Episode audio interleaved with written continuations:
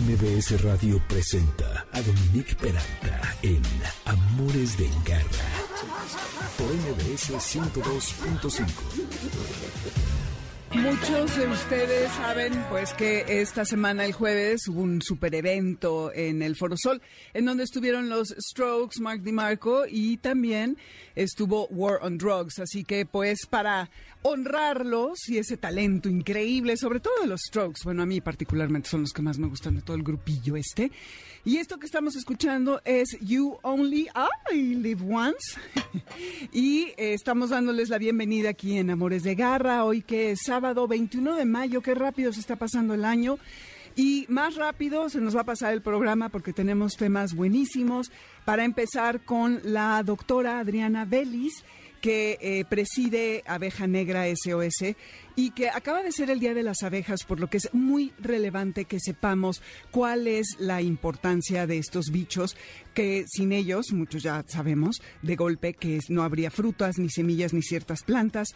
Luego, Claudia Edwards ah, va a hablar acerca de los simulacros con animales en tragedias como huracanes, inundaciones, temblores y todo este tipo de cosas, que podemos pensar que sobra, pero honestamente nunca sobra el saber qué debiéramos hacer si uno de estos eventos ocurre. Ya saben que en el temblor del 17 se perdieron muchísimos animales de compañía y fue muy fuerte todo lo que ocurrió. Entonces, que estemos preparados con una mochila, en fin, ya veremos todo lo que nos va a decir Claudia. Y terminaremos con otro caso terrible de el peligro que corren 2.500 perros y creo que son como 50 o 100 gatitos que están en el refugio Manuel Rosada. Eh, viene su presidenta Marilu Rosada, quien por problemas con el albacea, eh, que se está quedando con el dinero que es, heredó el original fundador de esta asociación, van a, tal vez no poderles dar de comer a estos animales. Así que bueno, el teléfono en cabina es 5166125 y en redes Dominique Peralt, eh, Amores Garra en Twitter y Amores de Garra en Instagram y Facebook. Y anoten nuevamente el teléfono de la cabina que es 5166125 porque les tenemos pases para Vaselina, para Cinépolis y ahorita les digo qué más. Entre tanto, eh, pues bueno, esténse listos. El lunes van a poder escuchar el podcast en todas las plataformas que reparten este contenido de audio y eh, si están ahorita por bajarse de su coche, también pueden sintonizar www.mbsnoticias.com. Nota de garra. Mm, rapidísimo, porque ya saben que en radio el tiempo vuela, no tenemos mucho tiempo. Quiero comentar acerca de un evento que acaba de suceder en la ciudad y que, bueno, en una carretera del país, que fue tremendo porque eh, se fue la volcadura de un camión que traía a varias, varios perros y gatos, para ser exactos, cuatro toneladas, imagínense, de perros y gatos muertos, así como corazones y ojos de bovinos que se estaban trasladando en tambos de 200 litros, con 90% de agua y 10% de líquido para preservarlos. Y esto, eh, el chofer que venía comandando este camión dijo que era algo totalmente legal, que el propietario de la mercancía era Héctor Mariano Rojas Tobar, quien preside Aquanimals SDRLDCB y mencionó que los cadáveres serían entregados a una compañía en Estados Unidos que se llama Ronalab, que está dedicada a la distribución entre los laboratorios de universidades para prácticas de los estudiantes. Eh, brevemente intercambié mensajes con Keta Garrido, que es abogada animalista, y lo que me decía es que eh, hay que saber de dónde se obtienen estos animales. Venían de Querétaro. En teoría, serían de centros de control canino, o sea, antirrábicos, y que hay que recordar que está prohibido por ley federal de sanidad animal el matar animales sanos, lo cual en los antirrábicos la mayoría lo están, nada más es que estaban en situación de calle y debería de haber responsables al respecto. No tengo tiempo de entrar en detalles, eh, pero bueno, pasé la nota por allí en, Twitter, la pusimos el día de ayer y eh, estemos pendientes a ver qué es lo que pasa con esto ya lo platicaremos. Manada de garra. Adriana, ¿cómo estás? Mucho gusto de tenerte otra vez en Amores de Garra. Qué gusto. ¿Cómo, cómo te va? Muy bien, gracias por la invitación nuevamente. Ya sabes que es un gusto siempre estar contigo y tu público. Ay, la verdad es que sí. ¿Sabes qué? Me encanta tu foto que pusimos en redes donde traes a la abeja tatuada en la mano. Me parece lo máximo. Así como eh, Daniela del Vecchio trae tatuajes de gatos, que ella se especializa en gatos por todos Ah. lados, en su brazo. Me encanta. Es un statement, así, una aseveración de yo soy abeja y qué, ¿no? Algo así. Exacto. Oye, y pues bueno, está clarísimo que se necesita más que agua, que, tierra, que sol para que el mundo sea verde. Y que el 30% de los granos, de los plantíos del mundo, igual que todas las plantas, requieren de la polinización cruzada para poderse esparcir y florecer en cualquier lugar del mundo. Entonces, acaba de ser el Día de la Abeja y estaría increíble que nos recuerdes por qué debemos preservarlas y sobre todo que a nosotros, Adriana, eh, personas de a pie, que tenemos un balcón, un jardín, una terraza, una azotea, nos digas qué podemos hacer para ayudar. Eh, pues sí, mira, eh, justamente ayer que, que fue el día de, eh, las abejas, ¿no? Eh, empezamos a ver como mucha información, sobre todo de la gente como más cotidiana, ¿no? Porque normalmente siempre buscan a los médicos o, o a los biólogos y sí, te dan como la perspectiva eh, siempre de cómo poderla ayudar, pero desde el enfoque médico, ¿no? O sea, desde el tema de producción y, plantar las flores y algo que les dé alimento, ¿no? Pero ayer fue este, este día y que mucha gente empezó a comentar nuestras redes y mandarnos mensajitos y demás, empezamos a ver como otra perspectiva, ¿no? O sea, eh, las ideas que tiene la gente son muy marcadas, ¿no? Es como, ¿cómo voy a ayudar a las abejas? Ah, pues voy a eh, sembrar en mi jardín ciertas plantas, ¿no? Voy a poner el dichoso bebedero, ¿no? Con agua con azúcar, pero yo creo que, esas recomendaciones son correctas, pero creo que ya tenemos que ir un poco más allá de, cómo debemos cuidarlas, ¿no?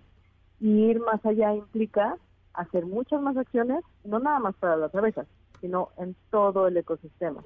Entonces, am, escuché a una persona que dijo que hasta hace unos años, perdón, la palabra cambio climático era como desastroso, ¿no? Y nos espantó y entonces todos empezamos a hacer ese challenge y, y movimientos y demás. Y pasó el tiempo y el cambio climático se volvió una frase que era parte de nuestro léxico común, ¿no? Y, y ya, no nos impactaba ni, ni nos afectaba, ¿no? Y ahora la consecuencia de haberlo dejado pasar es todo lo que nos está estamos viviendo, ¿no? O sea, los calores extremos, no hay lluvia, hay sequías, este, obviamente estamos perdiendo agua. Entonces, ahora cuando me preguntan qué podemos hacer para cuidar a las abejas, es sí está bien, hay que sembrar flores, hay que, eh, obviamente, el comercio justo con los apicultores, ¿no? Que son quienes las cuidan, eh, poner los bebederos, pero además creo que tenemos que cambiar ya el chip y decir, ok, esto genera contaminación, voy a usar menos el carro, eh, voy a hacer una buena separación de residuos, eh, voy a comprar sistemas de captación de agua, porque también desperdiciamos el agua. Y todo eso uno diría, bueno, pero no, no tiene nada que ver con la abeja. Pero en realidad sí. Si tú te vas a los lugares donde tenemos apicultores o donde tenemos comúnmente abejas silvestres, te vas a dar cuenta que sufren de falta de agua, que están quemando, o sea, literal, la, ahorita nosotros, por ejemplo, en nuestro apiario tenemos que utilizar métodos para darle sombra porque están llegando a temperaturas que no estaban acostumbradas, ¿no? Entonces tenemos, inclusive se nos derrite la cera dentro de la caja. Entonces, están pasando todas estas cosas y nosotros solo nos enfocamos en sembrar florecitas y ponerles este el bebedero, ¿no? Entonces, creo que ya es momento, y, y digo ya es momento porque ya lo dejamos pasar casi 20 años, de que en serio recapitulemos y empezamos a ver qué podemos hacer, ya no nada más por las abejas, por el mundo y por nosotros, porque estamos, yo creo que ya al borde de, del colapso, ¿no? Y, y esas acciones, yo sí creo que si tú empiezas a hacer cosas eh, pequeñas, por ejemplo, como captación de agua, y lo hace tu vecino, y después lo hace el vecino del vecino, y así, nos vamos a hacer una cadena que al final sí va a tener un impacto. Y entonces esas pequeñas como eh, cambios que vamos a tener van a impactar de manera increíble tanto a las abejas como a otras especies y a los ecosistemas, obviamente. Claro, sí, pues está más allá de sembrar las plantas que, eh, que atraen a los polinizadores y todo esto que dices. Entonces, crearles esta sombra y, cuidar el agua y demás es algo que es muy importante para poder eh, preservar a, estos bichos que son extraordinarios. Oye, eh, Adriana, y bueno, ya no, no dije, pero que sepan, Garra Escuchas, que Adriana Belis tiene más de cuatro años de experiencia en reubicación y rescate de enjambres en zonas urbanas y ocho en el área apícola que es especial, tiene una especialidad eh, en donde hizo su tesina en la empresa eh, de miel norteña, que es una de las empresas de polinización más grandes del país. Forma parte del Comité de Sistema Producto Agrícola del Distrito, bueno, de la Ciudad de México como facilitadora y posteriormente fue coordinadora del Programa Nacional para el Control de la Abeja Africana en la Ciudad de México por parte de Zagarpa. Y en el 18 inicia Abeja Negra SOS, que muchos de ustedes estoy segura que han acudido a ellos y que además están siempre saturados, porque cuando hay colmenas de abejas en un poste, en una entrada de la casa, en fin, se busca los servicios de una asociación como la tuya, Adriana, y para preservar a, estas abejas.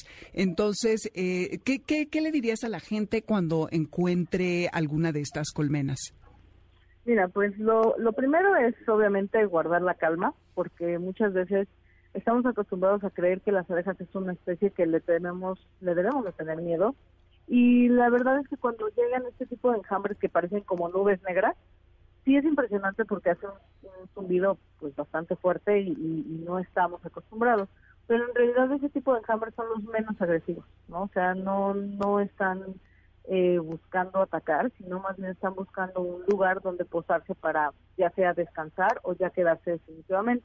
Entonces, lo primero que tienen que hacer es guardar la calma, asegurar la zona, es decir, eh, si es una calle, por ejemplo, tratar de cerrar la calle con dos vehículos de cada lado, en lo que ellas hacen eh, el tema de que se, se coloquen en alguna estructura, y posteriormente a eso, eh, buscar especialistas. Los cuerpos de emergencia en la Ciudad de México pues no están capacitados para hacer rescates, ¿no? Y pues sí llegan porque al final del día no pueden no atender una eventualidad, pero pues, las van a matar. Entonces aquí es primero guardar la calma, resguardar la zona, no evitar que pase gente para pues también disminuir el riesgo y después de eso valorar si es un tipo de enjambre que pues ya llegó, pues seguramente se va a ir en un par de días. Pero si es un enjambre que llegó y lo dejaron pasar o no se dieron cuenta y ya tiene mucho más de, de unas 15 días, entonces ya hay que pensar en una reubicación y la reubicación pues ya implica mucho más trabajo. Entonces ahí sí la recomendación es buscar a gente especializada. Nunca, nunca, nunca, nunca tratar de, de matarlas nosotros, eso de agua y jabón, si no lo sabes hacer, hasta para eso hay que tener técnica, ¿no? Entonces, si no se sabe hacer, no se recomienda. Si no, no se recomienda utilizar ningún pesticida, ya sabes, el típico que venden en el súper que tiene una tapita negra, tampoco, porque eh, para poderlas eliminar necesitas sustancias muy específicas y entonces esas no las matan, las va a alborotar y van a tener problemas. Entonces lo primero es siempre guardar la calma y buscar al especialista y si no se puede o si se cree que estamos en riesgo, entonces sí llamar a cuerpos de emergencia. Ok, siempre sabiendo que las van a matar, entonces las tenemos que preservar. Hoy, pues Adriana, muchísimas gracias por todos tus consejos. ¿A dónde se puede meter la gente para informarse más? Eh, también que sepan que el, cuando uno quiere los servicios de abeja negra, tiene que primero especificar una serie de requisitos que te ponen en su teléfono de WhatsApp y tener muy claro varias cosas. Entonces, ¿en dónde es que se puede la gente comunicar contigo si tiene alguna situación? Si quieres saber más de las abejas, si quieres ser a lo mejor voluntario para trabajar trabajar contigo? ¿Qué se tiene que hacer?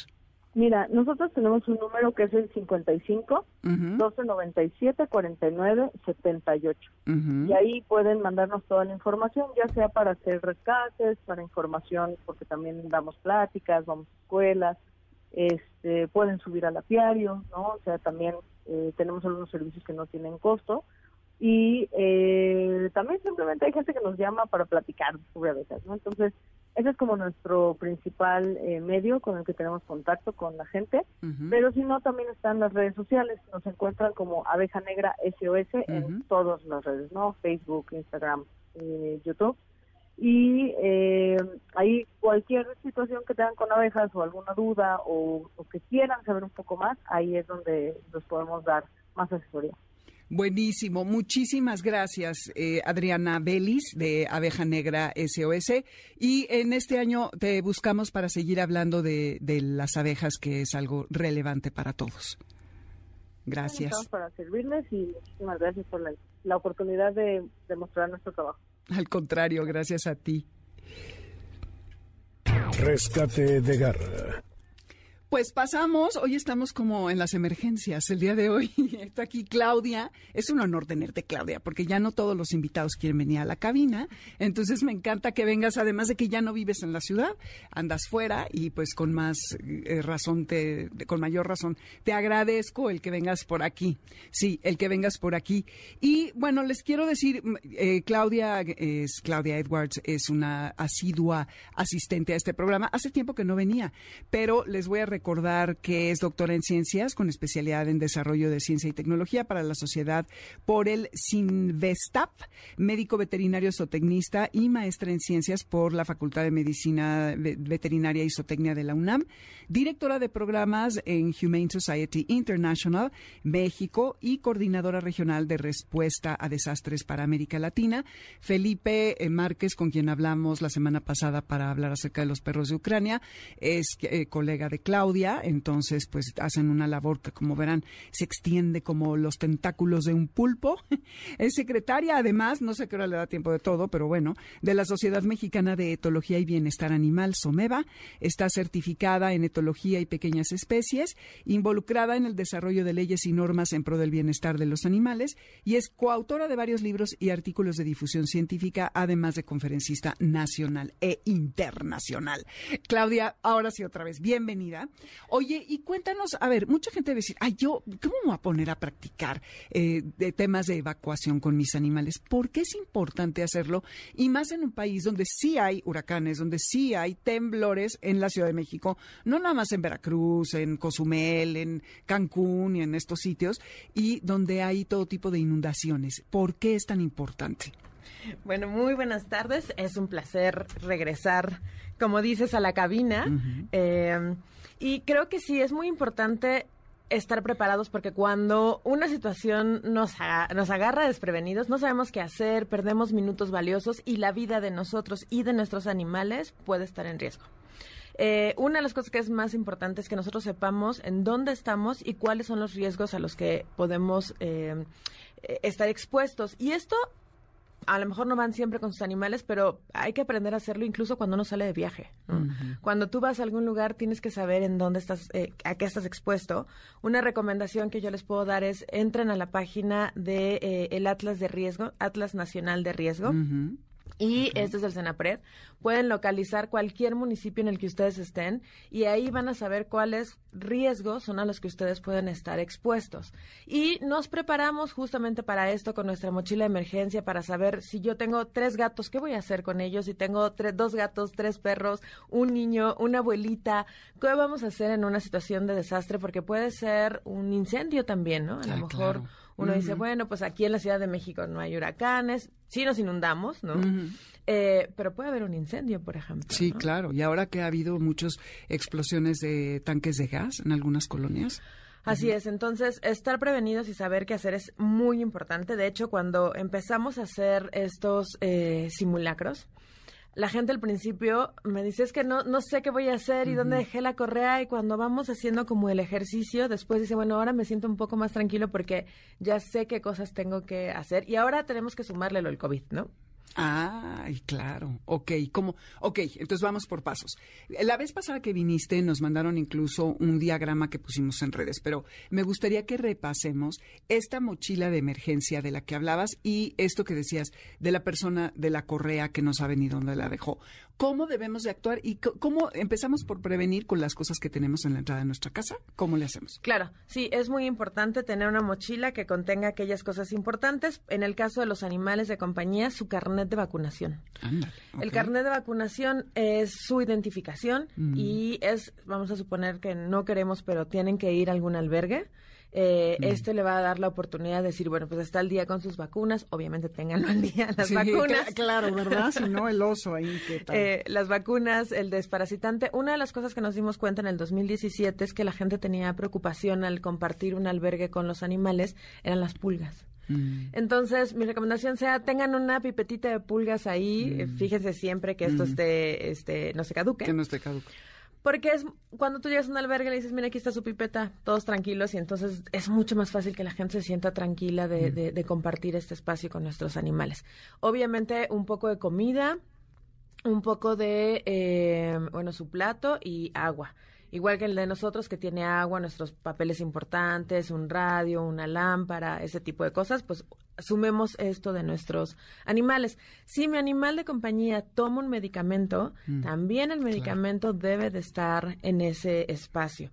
Una correa extra, les, te decía ahora, súmale por cualquier cosa un poco de gel y un cubrebocas extra, porque siempre, a veces incluso cuando uno sale normalmente te regresas por el cubrebocas. Mm, sí, exacto. Ahora que ya no es tan necesario, eh, de pronto se te olvida. Claro, entonces no está más tenerlo ahí en la bolsita de emergencia siempre por, por cualquier situación. Un kit de primeros auxilios para, para personas y para animales. Esto generalmente no incluye medicamentos, sino más bien como vendas, eh, una cuerdita para hacer un bozal por cualquier cosa, Ujú. eh, ese tipo de, de-. Algún desinfectante. Algún desinfectante, ajá, unas gasitas, cosas de ese estilo. Y obviamente si tenemos un gatito, pues esto sería ideal que él salga en una transportadora, ¿no?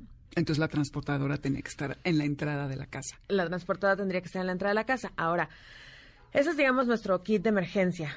De ahí tenemos que pensar que hay situaciones en las que nosotros tenemos que evacuar inmediatamente y hay situaciones, por ejemplo, en terremotos en donde no siempre la primera opción tendría que ser evacuar, sino replegarse. Y esto va a depender de si tenemos, por ejemplo, suena la alarma sísmica, tienes entre 40 y 60 segundos para evacuar.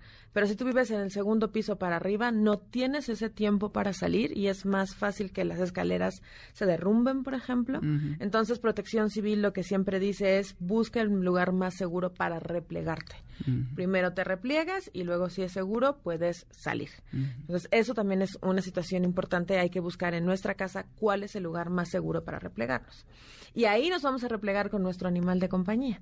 Pero una cosa muy interesante que, que a mí siempre me gusta decirles es que, ¿qué pasa si nosotros, si, si sucede un terremoto, por ejemplo, y no estamos en, en la casa? Ya no podemos evacuar con el perro, con el gato. Entonces, ahora, ¿qué tenemos que hacer? Lo que tenemos que hacer es enseñarle a ellos a replegarse. Ah, caray, eso sí está más canijo. ¿Y cómo le haces, Claudia? Si ni podemos caminar con ellos con la correa dignamente, ahora tú dirás que se aprendan a replegar. El, el, la, la intención del repliegue es justamente estar en el lugar más seguro. Si siempre Protección Civil están muy eh, dispuestos a ir a la casa a decirte cuál es el lugar más seguro, de verdad, eh, la gente de, de, de, de la Coordinación Nacional de Protección Civil, de Protección Civil de cada alcaldía son maravillosos y están muy dispuestos a siempre ayudar esto. Identificamos nuestra pared, no hay cristales, no vamos a poner ningún cuadro, cosas que se puedan caer. Y vamos a poner las transportadoras de nuestros gatos y de nuestro perro en ese espacio, porque es el lugar más seguro.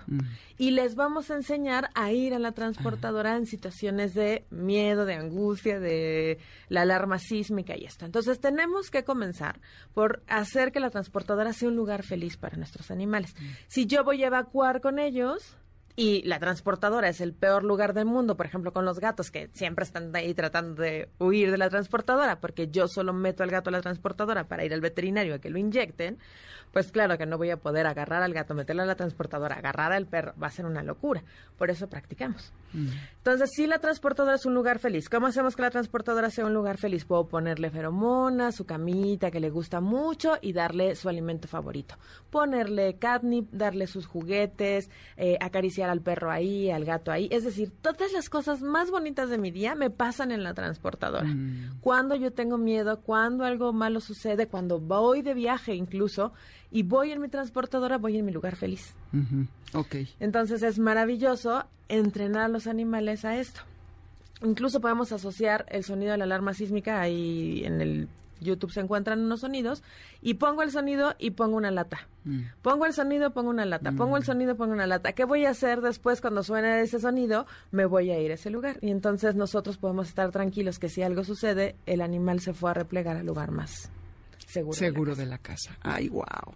También a lo mejor cuando haya truenos, eh, que si el perro tiene miedo a los relámpagos, también puedes ayudar para que se vaya allí y, se, se, resguarde. Maravilloso, porque tenemos muchos animales que al tratar de huir de los fuegos artificiales se avientan por las ventanas, se pierden, se lastiman. Si tiene un maravilloso lugar de seguridad, va a ir a buscar ese lugar y vamos a evitarnos muchos problemas. Podemos taparlo con eh, algunas cosas, por ejemplo, este tipo de, de, espuma que ayuda al sonido a, amortiguar el, sonido. Puedes poner ese o unas cobijitas, pones, cierras las cortinas, subes el volumen de la música relajante que puedes poner. Entonces, este es un lugar en el que me siento más seguro y no tengo que huir y, y, perderme o lastimarme, así que es una muy buena opción. Claro. Oye, y otra cosa importantísima, el tema de la identificación, ¿no? Eh, no tendríamos que tener también un collar con una placa extra y que el perro traiga placa IO, chip o, eso es porque cuando se, se pierde, ahora encuentra al dueño. Sí, eso es, eso es maravilloso, qué bueno que lo dices. Gatos y perros, 24 horas al día su collar de ay, es que en la noche lo uso para descansar, pues sí, en la noche sucede el, desastre que hacemos, ¿no? Entonces sí, el collar de gato debe tener siempre un broche de seguridad o un resorte porque se pueden llegar a ahorcar, entonces eh, estos collares especiales que se zafan que se zafan fácilmente. Y eh, los perros, claro, siempre fíjense que además se vea que el teléfono sea el mm. actualizado, ¿no? Todo este tipo de cosas es súper importante no tenemos, pues aunque sea mientras van y consiguen una, le ponen una corcholata con su número telefónico, lo que sea. Sí, pero nada de que hay en tres días lo recojo porque lo están este, haciendo. En esos tres días se puede escapar o lo que ustedes me digan. Sí, eso es muy importante. ¿Y el chip lo recomiendas? Sí, si pueden ponerle chip también sería maravilloso. Estos elementos, el collar se puede caer, la plaquita se puede perder, eh, pero el chip lo van a tener siempre puesto. Entonces, si tienen la posibilidad de ponerle un chip a sus animales de compañía, háganlo. ¿Hay alguna especificación para que diferencie si es un temblor o si es una inundación? Digo, obviamente está medio canija la inundación, ¿no? Sí, eh, normalmente si son, por ejemplo, inundaciones, vivimos en un lugar donde hay huracanes. Sí. Eh, ahí generalmente en nuestra mochila de emergencia, como ya sabemos cuándo es la época de huracanes y vamos viendo cuáles vienen, sí podemos llevar a lo mejor con el gato también el arenero, la arena, los papeles deben de ir dentro de una bolsa Ziploc para que estén bien cerradas. Eh, podemos llevar alimento como para 15 días y si por alguna razón no podemos salir con nuestros animales, dejamos cosas puestas como para que puedan alcanzar una ventana y las ventanas abiertas. Si son animales de granja, que no, hemos hablado de ellos, pero también los animales de granja están muy expuestos a los problemas de, la, de, los desastres, también tenemos que pensar qué vamos a hacer con ¿Qué ellos. Haces con ellos? Que ya nos quedan como dos minutos, pero... ¡ah! También podemos practicar. De hecho, yo vengo de Guatemala, hicimos un, un simulacro con animales de granja, súper bonito, pero sí, no tenemos tiempo de practicar dejarles las puertas abiertas. No dejen nunca que un animal tenga la posibilidad de morir ahogado, o en el incendio. Siempre mejor denles la oportunidad de salir. Y con los animales de granja no queramos nosotros guiarlos, sino les abrimos y los dejamos que se vayan libres o los pastoreamos o que, bueno, si es que te da la cabeza para eso, ¿verdad? es que también podemos practicar con ah, ellos, justamente. También podemos hacer prácticas para saber a dónde los vamos a mover, quién va a prestar el automóvil este, para subirlos a la rampita mm. y podemos sí entrenarlos a además mover animales en realidad con, con ciertas técnicas no es tan complicado, porque lo que necesitas es normalmente hacerles el camino y ellos se van directito. Ah, eh, entonces puede practicar y la comunidad, porque eso generalmente estamos hablando de comunidades, puede eh, hacer como un plan de emergencia para saber a dónde los vamos a llevar, si es inundación los vamos a llevar más arriba, si es un volcán lo vamos a llevar más lejos. Entonces sí hay, hay manera de prepararse también con los animales de granja para poder pues estar siempre pendientes de que estén bien. Eso está muy bonito, que sea un esfuerzo comunitario, que quienes tengan sus ranchitos y demás se preparen entre todos, ¿no? Y cuando dices la rampa, eh, la idea también es, si tienes espacio, llevártelos en un coche. Sí, en, en, en, camiones y generalmente la rampa les ayuda a poder que los subir. Claro habiendo practicado.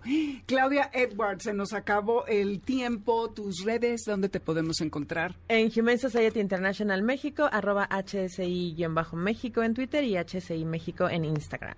Buenísimo. Les voy a poner lo que nos enviaron la otra vez para la mochila de emergencia para que lo vean y eh, regresamos. Nos vamos a ir rapidísimo a un corte, no se vayan, porque vamos a hablar con Marilú Rosada acerca del el tema de este eh, de esta asociación en donde 2.500 perros están por perder su hogar, su alimento y la verdad está muy tremenda la situación. Oigan, y a ver, es que estoy buscando aquí, pero bueno, regresando al corte les digo para qué es lo que les vamos a regalar y que nos llamen a la cabina. Esto es Amores de Garra, yo soy Dominique Peralta y no se vayan porque venimos con más.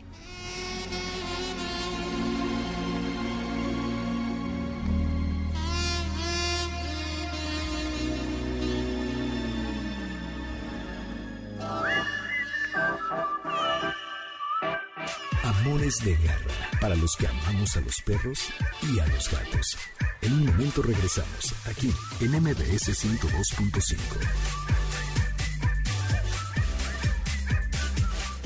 Indestructible, esto que dice en el coro la canción que en realidad se llama Break Me y que está a cargo de los 36 pajaritos, 36 Birds, así se llama el grupo. Y se lo dedicamos a Marilu Rosada, que está aquí a mi lado, y a todos los protectores. A Sergio Fimbres, mi amigo, al que quiero muchísimo y que le mando un abrazo, porque él también es siempre indestructible.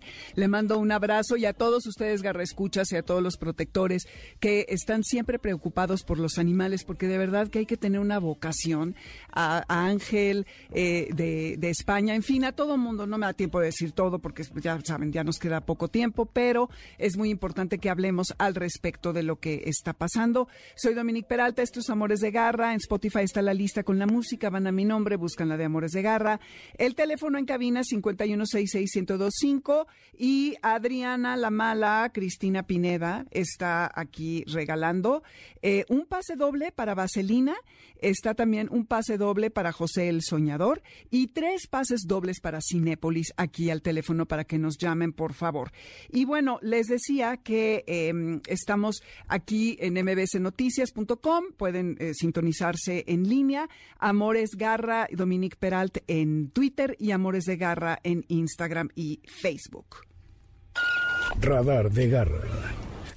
Bueno, les platicaba que Marilú Rosada, que es presidenta de la Asociación Manuel Rosada Cuellar, ¿verdad? Cuellar, está aquí conmigo también en la cabina. Me da mucho gusto, Marilú, gracias porque vengas, porque como les decía hace rato, ya no todos los invitados quieren venir, ya todos nos volvimos muy como comodinos, nos quedamos en nuestra casa. No, y además es poquito el tiempo y a veces, mm, pues no, no, por 15 minutos o 10, no vamos a insistir. Les voy a dar las cuentas a donde pueden apoyar a, a la Fundación fundación porque ahorita van a escuchar la historia en Scotiabank, que es la 256009656611 y la clave se las voy a poner en, eh, en, en redes. Está paypal.me diagonal F Manuel Rosada para que también ahí puedan donar. Quiero decírselos desde el principio porque sé que muchos de ustedes se les va a partir el corazón. Tu tío Manuel Rosada dejó una serie de propiedades para que se rentaran y que ese dinero fuera, porque tú así se lo sugeriste, Marilu, para sostener los tres refugios que tienes. Cuéntanos la historia. Es correcto, Dominique. Te agradezco tu invitación. Saludos a tu auditorio de Amores de Garra. Y bueno, pues sí, mira, eh, mi tío empezó hace 36 años rescatando perritos en el terremoto del 85, justo tu invitada anterior que hablaba de la prevención de, animales con los sismos. Y llegó a, sus perritos a su casa en Polanco, en la Ciudad de México. Este, llegó a tener cientos de perritos a los que acondicionó su casa para tener veterinarios, para tenerlos en las mejores condiciones se tuvo que mudar al Estado de México, donde compró un terreno, construyó su casa alrededor de sus perreras y llegó a tener, bueno, miles de perros, casi cinco mil perros, porque eran su familia, Dominique. Para él no, él no los quería dar en adopción porque eran sus hijos, eran parte de su familia, ¿ok? Entonces, bueno, toda su vida la dedicó a proteger a los animalitos, eran de su familia, y por desgracia, en esa época tuvo un sobrino eh, que abusó de su confianza, le vendió sus propiedades, mi tío enfermó gravemente de cáncer y no tenía ni siquiera dinero para irse al hospital a atender. Este, mi tío lo demandó penalmente, salió huyendo del país, y cuando mi tío ya estaba desahuciado, tristemente, estaba llorando en el hospital y me dijo, no quiero que maten a mis perros, Marilu. Entonces yo le sugerí que dejara toda su herencia a sus perros y a su, a su asociación. Le sugerí que hiciéramos una asociación con su nombre, que está constituida legalmente, que se llama la Asociación Manuel Rosada Cuellar, y pues así lo hizo, ¿no? Eh, perdón, en el testamento estipuló todo su herencia y sus propiedades para la ACE. Entonces, eh, la persona que queda como albacea este, nunca se interesó de los animales, Dominique, te lo digo claramente. Eh, yo me he dedicado desde hace 13 años a ayudar a mi tío porque el sobrino amenazó, te digo, con matar a sus perros y meterlo al manicomio y estaba muy preocupado por ellos. Entonces, esta persona se queda como albacea y desde hace muchos años, más de ocho años, ha incumplido con esa parte porque ni siquiera pasó los bienes de la sucesión a la AC lo cual debe hacer en un año, y este señor lleva más de ocho años, no pagó prediales, no pagó agua, no pagó mil cosas. Pero lo más grave es que hace dos años, Dominique, dijo, ya no hay dinero para comprar la comida de los perros. Cosa, ¿Y las propiedades, las rentas? Las, exacto, es lo que yo decía. ¿Y dónde está el dinero de las rentas? Él decía que no estaban pagando, que no había dinero, etcétera. Y dejó de pagar el alimento desde octubre del 2020 cuando le avisamos con tiempo que, que, tenía que comer los perros porque obviamente se iban a matar, el señor siempre decía no hay dinero. Entonces eh, estuvimos octubre, noviembre, diciembre, enero, febrero, marzo, consiguiendo hasta por debajo de las piedras dinero, donativos, apoyo, porque yo no iba a permitir que les pasaran algo a los perros por culpa de este señor. Y pues por desgracia, Dominique, es muchísimo el dinero lo que se paga en la operación de los tres albergues. ¿Cuántos perros son? Mira, tenemos un poco más de 2.000 perros y 50 gatos el día de hoy. Te digo un poco más porque empleados? tenemos 30 empleados. A los que se les pagan A los, que se les paga los sueldos, que les damos casa dentro de nuestros albergues porque viven ahí, aparte se les paga el sueldo. Y pagamos todo lo demás, ¿no? Medicamentos, vacunas, esterilizaciones, este, el, material de limpieza para limpiar, que estén en condiciones este, saludables, etcétera. Entonces, es un mundo de dinero. Entonces, llegó un momento en que ya no nos alcanzó y el señor seguía diciendo no, hay dinero después de seis meses, ¿no? Y por desgracia se mataron 200 perritos, que fue lo peor que pudo haber pasado. Y cuando eso sucedió, obviamente, ya, o sea, ya no había más. Y fui con abogados y les dije, se acabó con este señor, no puede abusar más de la confianza así. Lo removimos, se hizo una asamblea, se le removió este, por la vía legal pero el señor no está no estuvo de acuerdo porque él quería seguir este, de ese exactamente no entonces sigue diciéndole a la gente que él es el albacea. Una juez ya lo removió por la vía judicial y por desgracia eh, ha habido autoridades que se han prestado a, corromperse con este señor. Ha habido otras que nos han abierto la puerta que eh, han actuado conforme a la ley y a derecho que es lo único que nosotros pedimos. No pedimos favores sino que se actúe conforme, a, la ley, a la ley. Pero otras nos han cerrado la puerta han este, eh, han actuado eh, fuera de la ley, contrario a derecho, burlando la legalidad y el debido proceso, ¿no? Este, en los juzgados nos han ocultado acuerdos, expedientes, los meten en los cajones, de repente aparecen en el expediente y tienen más de un año el juicio Dominique con una serie de irregularidades donde tienen todas las pruebas, todos los elementos de que estas personas han lucrado y han cometido actos graves, ¿no? Este, el sobrino está denunciado penalmente, este señor también. Hay muchos elementos y no pasa nada, ¿no? Entonces, yo hago un llamado a la autoridad, sobre todo a la judicial de la Ciudad de México que están involucrados y a las otras partes, pues para que vean, ¿no? Que los, los perritos, los gatos, y no solo los gatos, la gente que vive de ahí, mm. está en riesgo todo esto por culpa de estas dos personas que no deben de estar, que no son herederos, que no son legatarios, y aunque fueran, eh, han cometido delitos muy graves, ¿no? Y yo, eh, bueno, mi tío jamás pidió donativos ni apoyo de la gente. Y precisamente por eso, porque toda su herencia, su, su legado lo destinó para ellos.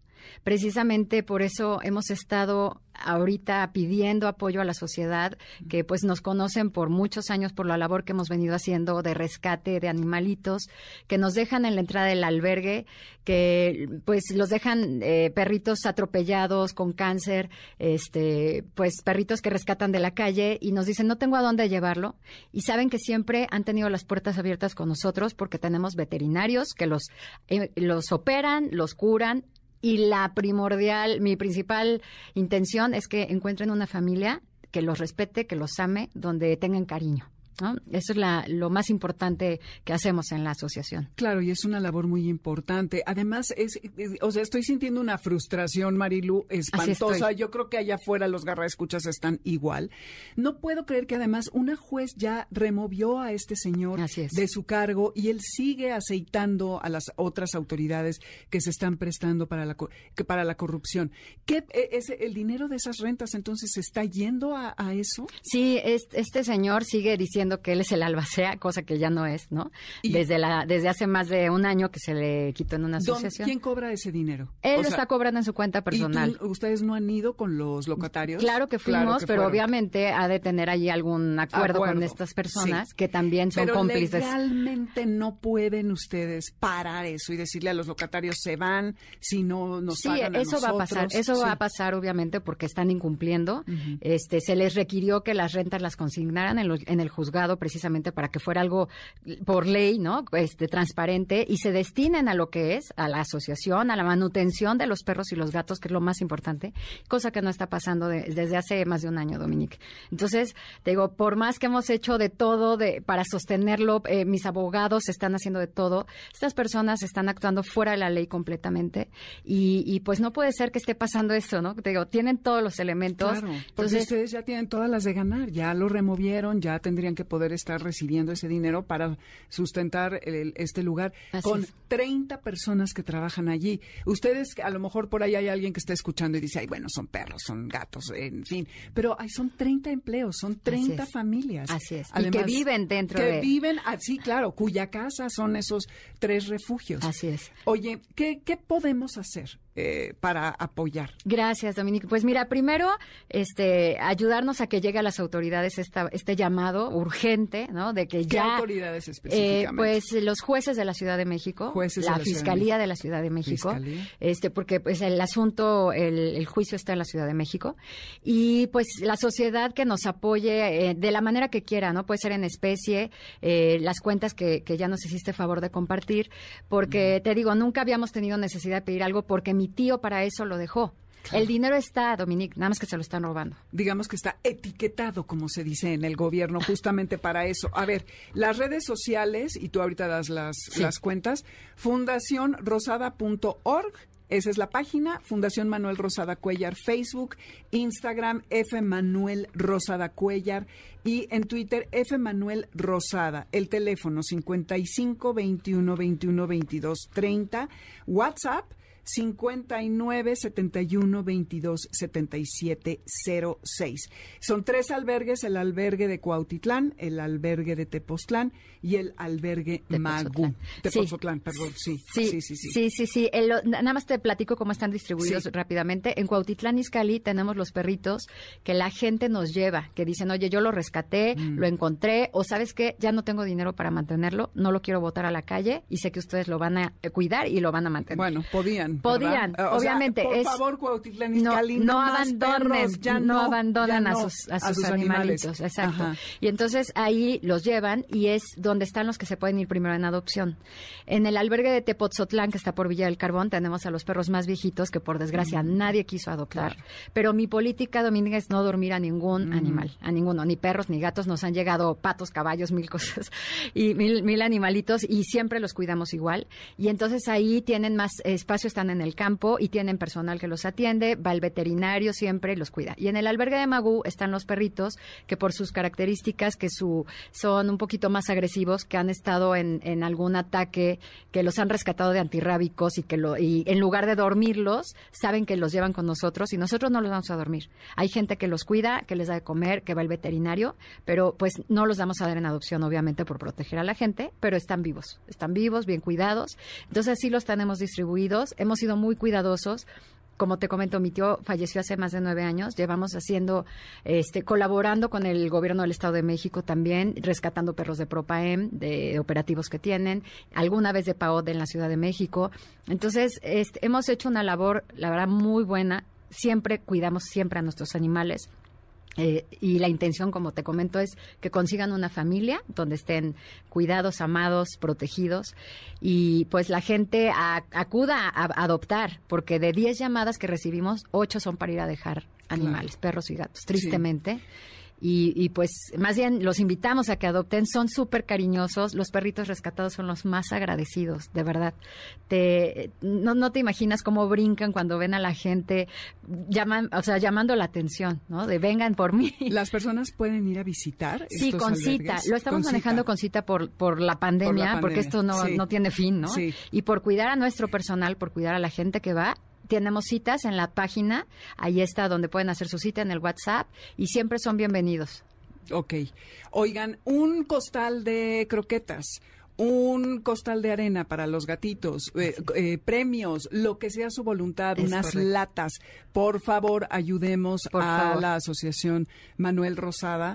Eh, ya les vamos a poner los datos en las redes y por favor, de verdad, ayudemos porque esta situación es terrible. Sobre todo, algo que pasa en nuestro país a todo lo largo, a todo lo ancho, que no se cumple con la ley. Y aquí todo está en regla, excepto unas personas que se están aprovechando y otras que lo están permitiendo. Marilu Rosada, muchísimas gracias por venir. Nosotros, gracias a ti, Dominique. A ti, nosotros nos vamos. Eh, creo que ya estuvieron hablando para los boletos que les estamos obsequiando por parte de MBS Radio. Y hace rato puse una pieza que se llama Love Song de Vangelis y por, la prisa, etcétera. No les dije que seguro ya lo saben. Vangelis murió este esta semana a los setenta y tantos años y es un músico, un compositor prolífico y de la obra más bonita er, era estas piezas que son extraídas de la película Blade Runner, que es un clásico del cine y que, bueno, seguiremos disfrutando de todo lo que nos dejó. Este es el fin de Amores de Garra. Gracias por sus llamadas, gracias por sus mensajes y aquí tenía el nombre de Ingrid Zucaer, quien quería saber acerca de este tema de la volcadura del, tráiler con las toneladas de, perros. Y acuérdense que en Spotify está la lista con la música, van a mi nombre, buscan la de Amores de Garra. Y en nombre de la manada de este programa los saludamos Alberto Aldama, Felipe Rico, Karen Pérez, Moisés Salcedo, Adriana Pineda y Luis Morín en los controles. Nos escuchamos el martes con Jesse, el jueves con Pontón y el próximo sábado de 2 a 3 aquí en punto de las 2 de la tarde en Amores de Garra. Quédense que viene que viene líneas sonoras con Carlos Carranza quien nos acaba de disparar un café. Gracias mi querido Carlos. Abrazos y esto para despedirnos. ¿Para qué sufrir? Eh, se lo dedico igual a todos los que se dedican a la eh, pues protección de los animales. Vivamos en el momento, disfrutamos lo que se pueda. En la voz de Natalia Lafourcade y Jorge Drexler. Soy Dominique Peralta. Nos escuchamos la siguiente semana. Ahí se ven. MBS Radio presentó Amores de Garra con Dominique Peralta. Te esperamos el siguiente sábado a las 2 de la tarde por MBS 102.5.